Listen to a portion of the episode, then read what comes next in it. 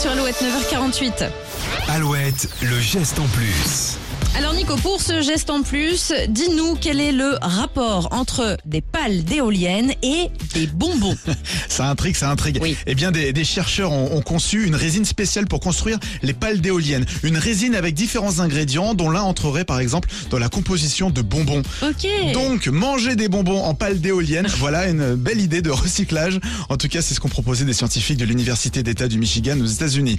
La suggestion peut prêter à sourire, mais vise pourtant à résoudre un problème bien réel. Une fois installés, les parcs d'éoliennes ne sont pas éternels. Oui. Au fur et à mesure du temps, les équipements finissent par s'abîmer, ce qui implique une durée de vie limitée. Donc, pour éviter le gaspillage des matériaux utilisés dans ces pales, les chercheurs ont donc conçu une résine spéciale.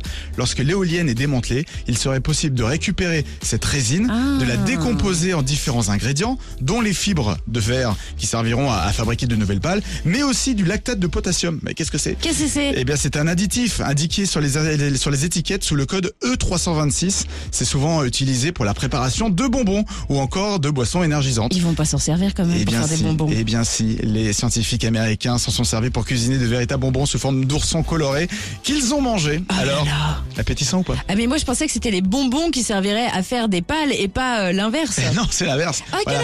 Quand vous verrez une éolienne, vous direz, eh, je- toi, je vais te manger, toi, Toi, plus tard. un jour, tu Toi. finiras dans mon estomac et un peu aussi sur